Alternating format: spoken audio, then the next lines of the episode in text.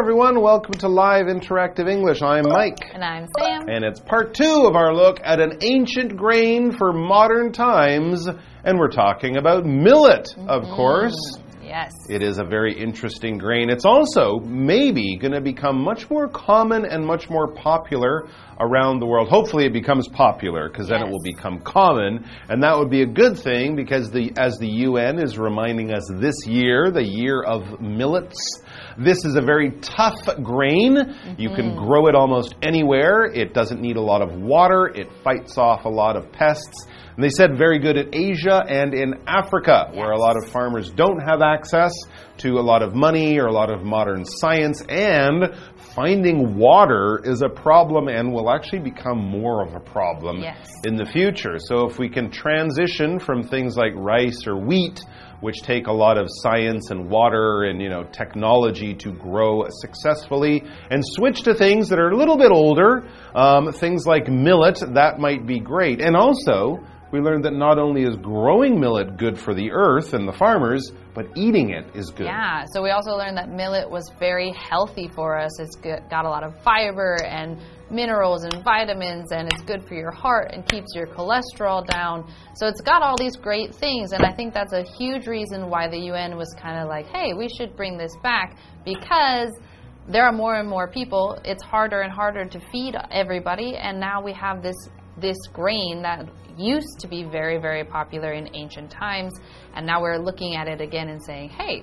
I think we could grow this in a lot more places, and it is it's a good source of food to keep people healthy and full and all of that kind of great stuff. And you don't need very much. I think it said just 12% has enough of the protein that you, uh, or one cup has 12% of the Yeah. daily protein you would need for a day. And so that's not very much. That sounds great. All of it sounds good. We have a whole other day to learn about the benefits of Yes. millet, but I'm already on board. As long as it doesn't taste like eating old newspaper, I will try to look for more millet and put it in my diet. Let's find out more, though. It's going to be even better, I'm sure.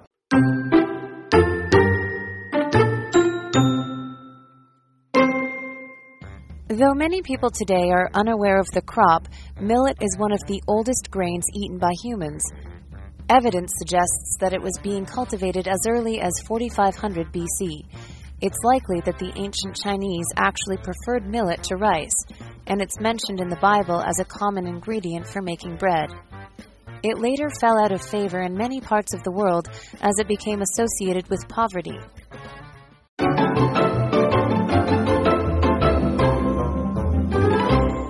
All right, so let's begin part two. We know that millet has been around for a long time. Farmers thousands of years ago were growing this stuff, but it's coming back, and I think the United Nations is encouraging people to learn more about it since it is much easier on the environment and also very healthy. But I think part of their thing for making it the year of millets is really just to get the uh, get the name out there, get Yes. people thinking about it. And I think, you know, if they can get cooks making dishes with it, that might be a good way to introduce people to it. And then maybe we'll find more millet in the stores. But Yes. you got to get the word out. Yes, and so we read, though many people today are unaware of the crop, so we need to bring awareness to this. Millet is one of the oldest grains eaten by humans. Evidence suggests that it was being cultivated as early as 4500 BC. It's very, very ancient. And so we have this word evidence. Evidence is a noun, and this is the proof that something is true. So, especially when we are looking at things that happened a really long time ago, we need to look for evidence. And so, if we're looking at uh, evidence of food a long time ago, we might see, um, might look at people. Uh, like mummies, their what's still in their guts, maybe, or what's in their teeth, or what's in the jars they find in old them. pots, yeah. Yeah, Yeah. and so all this kind of stuff, we can start to see what types of food they might eat, and that would be evidence Hmm. that they ate that type of food. Um, we also see it in our example sentence. There is strong evidence to support the theory that smoking causes lung cancer. Hmm. So there's a lot of evidence, there's a lot of proof that smoking leads to lung cancer. I think most people already know that, but that's something that long ago people didn't know. Absolutely. Evidence is something real and physical you can point to, study, test. If someone says, Oh, I saw it, believe me, that's not exactly evidence. But if the police have a fingerprint, if they mm-hmm. find the gun with the person's finger, that's evidence, not just a story or a person's opinion. Yes. Back to the article, it says it's likely that the ancient Chinese actually preferred millet to rice and it's mentioned in the Bible as a common ingredient for making bread. So there you go, a little bit of evidence. We have written evidence from the Bible, it's mentioned in there, and they know that that was written around, you know, 2,000 years ago or so. And of course, also maybe from what you were saying, finding a mm. bit of it in pots and in old villages, and people were cooking with it back in ancient China. They actually found it was more common than rice. So maybe people liked it more or something like that. Very interesting. So what happened? Well, it later fell out of favor in many parts of the world as it became associated with poverty. Mm. Interesting. So as people got more money, they began to buy the fancier grains like wheat or barley or something like that. And millet became, you know, sort of the poor person's food, and eventually it sort of fell out of style, fell out of favor, as people could afford nicer, softer grains like wheat and other things. And also in people's minds, in the culture, it was connected or associated with being poor. When we associate, or you could say associate, you could also say it that way. This is a verb, and it's basically to make a connection between two things. Maybe in your mind, maybe in the real world. Maybe there is a connection there, or maybe it's just what you think right? Often when we associate things with certain things, it's mainly because we don't know that much about it. We heard something, and in our minds, there is a connection there. I associate the smell of freshly baked cookies with my grandmother. Other mothers make cookies. I've smelled cookies in other places, but no matter where it is, it makes me think of my grandmother because when I was young, she used to make them. There's an association, that's the noun, or I associate, I connect those things in my brain. And when I see the word break written, I associate that with taking a break. So let's take a break because there's an association there.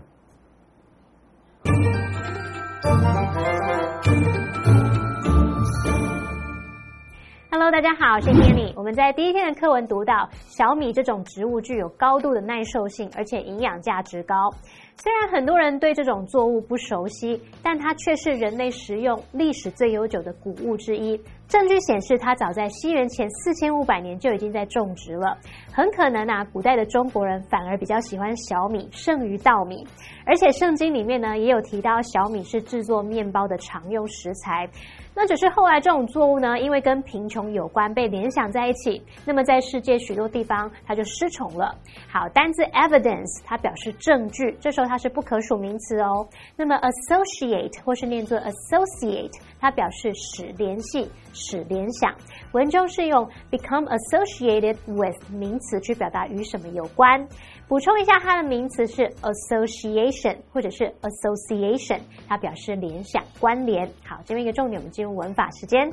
好，我们来看这个重点是 it's likely 加上 that 子句，可以表达什么什么是有可能的。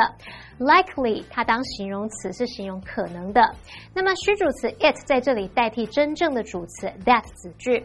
我们这个用法其实还可以把它改写成主词加上 be likely to 加原形动词。举例来说，It is likely that Nelson will accept the job offer。那也可以说，Nelson is likely to accept the job offer。Nelson 有可能会接受这个工作机会。好，接话课文中。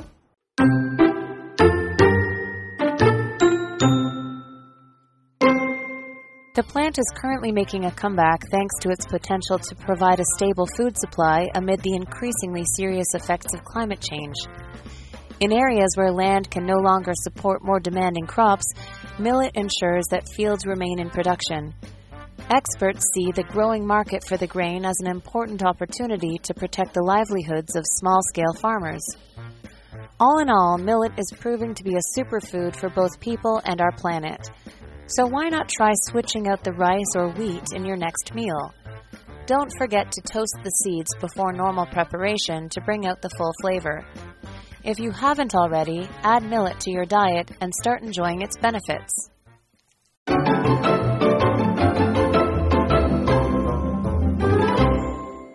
Okay, welcome back. So we just had our break, and now we are going to jump back into about uh, talking about millets. So again, we've been learning about how um, they're they're tough. They can survive a lot of things. They're nutritious. There's something that we grew a long, long, long time ago. Yep. And they're coming back to modern times, but they kind of fell out of favor because they started to be associated with poorer people. So maybe the farmers couldn't sell them as much for as much money or sell them at all. And so they kind of dropped off for a little bit, and now we're seeing if we can bring That's them back. right. And of course, the funny thing is, is with fewer farmers growing it now, it might be an expensive person's grain, a rich person's grain. It might be expensive, but there are other reasons people are trying to get it to come back and become more popular. It says the plant is currently making a comeback or becoming popular again, thanks to its potential to provide a stable food supply amid the increasingly serious effects of climate change. There you go. Yes. We mentioned how tough it is, how you don't need a lot of water, it fights off pests. This makes it able to be grown in very many parts of the world, places where other things like rice or wheat would struggle. So there's a lot of potential here for millet. It doesn't mean millet has become the miracle, it's saving people, but it has the possibility to do that. Yes, and so that is this word potential. Potential is a noun.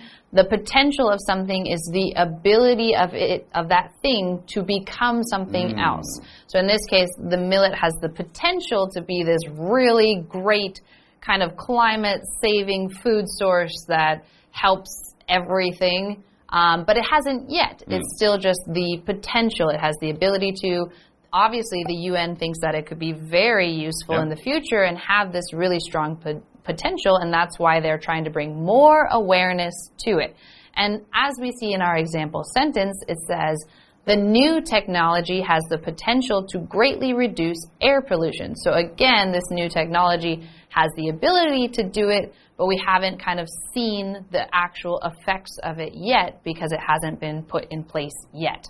Okay, so let's jump back into our hmm. article and we will read in areas where land can no longer support more demanding crops, millet ensures that fields remain in production. Hmm. Yes, so obviously growing crops is really hard on soil. That's why hmm. there's the crop rotation to try to let the soil kind of get more nutrients back in it so it can mm-hmm. grow again.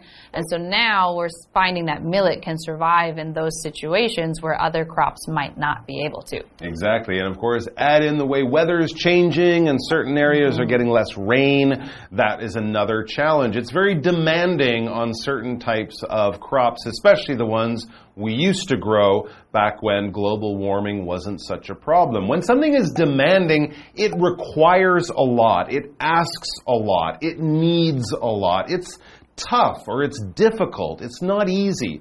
Demanding work will require you to work a lot, be very concentrated, be very tired at the end of your day. But then at other times, life isn't so demanding. We can have holidays and relax.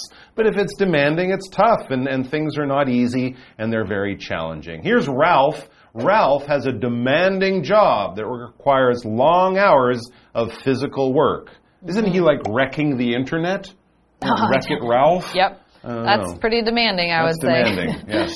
So we have this word. We also had this word ensure when saying that this could ensure like food stability and all of that kind of stuff in the future. Hmm. Ensure just means to make sure, to make something sure. Um, but it, this word is often mixed up with the word insure with an I. So make sure that you're you're paying attention. E, insure with an E means to make something sure with an I, it means more like insurance and that kind of stuff, but we won't get into that one. First, we just focus on ensure, to make something sure. So we look at this sentence, it says, the railway company takes measures to ensure the safety of its passengers. So the railway company is going to make sure that everything is safe and all of its customers and, and passengers are all safe. So they're ensuring safety. Yeah. Yes, and then if we look at our article again and we can read, experts see the growing market for the grain as an important opportunity to protect the livelihoods of small scale farmers. Hmm. So now this is another benefit to millet. We have small scale farmers who can mm-hmm. actually support themselves still with this grain. That's a very good point. Most farms these days are owned by big corporations, and if you're a small family running your own farm, it is very hard to make money these days. But if we start to turn to other grains like millet, maybe that gives a chance for the little guy to fight against the big companies. So, all in all, in other words, as we look at it in total, we're near the end of the article here, millet is proving to be a superfood for both people and our planet. Yay! So, why not try switching out the rice or wheat? In your next meal. I am mm. going to look for millet in the store but before that, I'm going to find some millet recipes. Mm-hmm, I don't want to bring it home and go, what do I do with this stuff? But I'm going to try. Yes, and it says don't forget to toast the seeds before normal preparation to bring out the full flavor. Good thing. Yes. Good point. If you haven't already, add millet to your diet and start enjoying its benefits. There you go. My skin will be clean, my hair will be glossy, and I'll be in great shape, and I'll have super strong teeth because I'm crunching down on Maybe. my millet three meals a day. What do you think, guys? Here's our question Do you think more people should add millet to their diets? Why or why not? And if you say no, I bet you own a rice farm, but I'm not sure. But do you think it's a good thing to add to our diets? Yes or no? Yes, I Yes. think absolutely. Me And uh, too. that anything that's better for the environment and is sustainable is great in my book. So I'm down to try it. What she just said, I totally agree. Thanks, guys. We'll see you at the millet store, uh, and we'll be back with some more great articles probably before then. But have some millet. It can't kill you.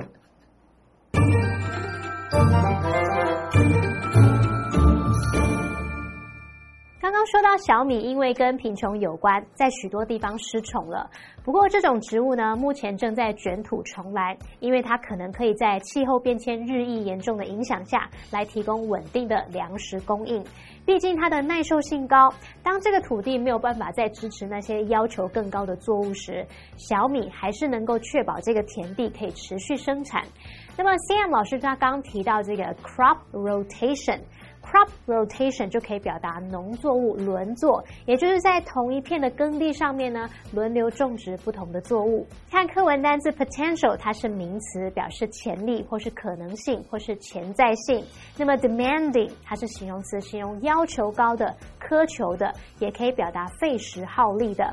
下一个单词 ensure，它表示确保、保证。我们可以在后面直接接事物来当受词，或者是接 that 子句。那么 Sam 老师提醒我们，不要把这个单字跟 I N S U R E 搞混喽。I N 开头的这个 insure，它可以表达给什么保险、替什么投保，所以跟我们课文单字 insure 是不一样的哦。再来，老师也提到说，确保食物供应的稳定性时，它有用到 stability 这个字，S T A B I L I T Y 这个名词，它表示稳定或者是安定。好，那课文接着写到说，专家们将这种谷物不断增长的市场呢，来视为保护小农生计的重要机会。那这边就用到一个重点，我们要进入文法时间。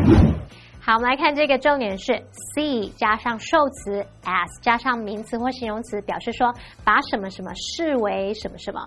那么句型当中的 see 就表示认为、视为，我们可以用 regard、view 或者是 think of 来代换。例如，his coworkers think of him as professional。他的同事认为他很专业。好，那么延伸学习是这个句型呢，也常常用被动语态表示，这时候句型就会是主词加上 be seen as、be regarded as、be viewed as 或是 be thought of as，再加名词或形容词。例如，This place is regarded as the best restaurant in the city。这个地方被认为是城市里最棒的餐厅。好，以上是今天的讲解，同学们别走开，马上回来哦。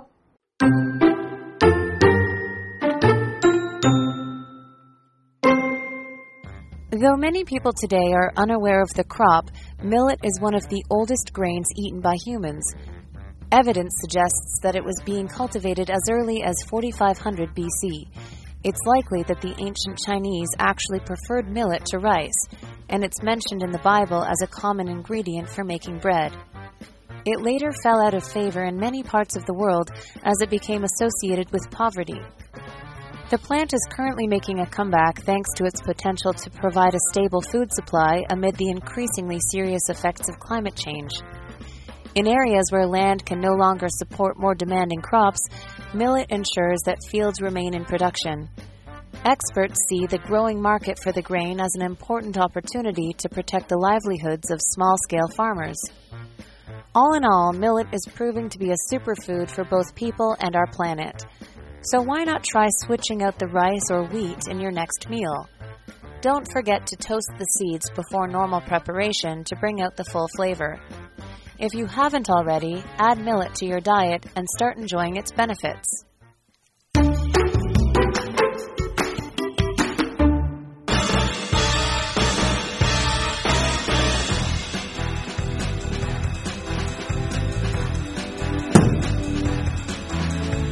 Everyone, I'm Kiki, I'm Josh. I'm Winnie. And I'm Jamie. and today we're going to play a game called Undercover, where each of us has a card with a word on it. Three of us has the same word and one of us has a different word and that makes them the spy. So we have two rounds to each give a clue about the word and at the end of two rounds we, we are all going to guess who we think the spy is.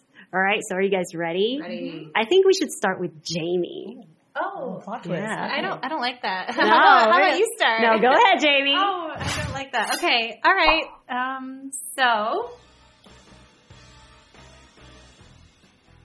I would call something this based on its touch or feel, I guess. Maybe that's better.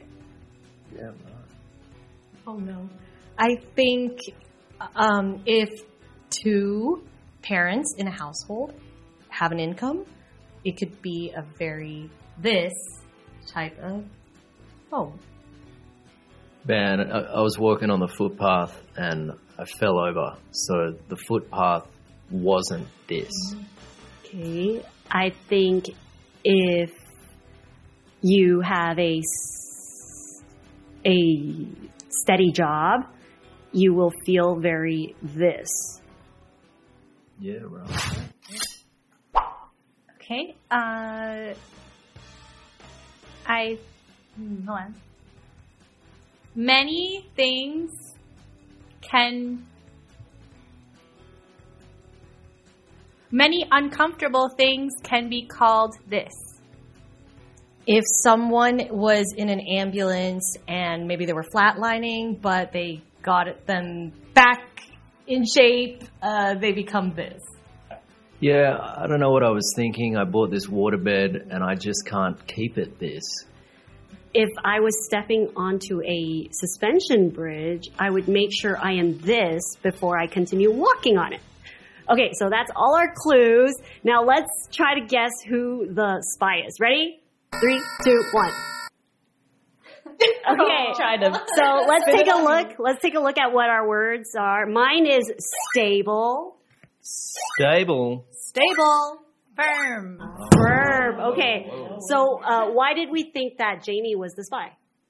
Uh, because her clues seemed very different from my own. I think she kept on referencing like kinesthetic or like things that you do with your physical like touch and things like that and I would think that that wouldn't be fitting of stable.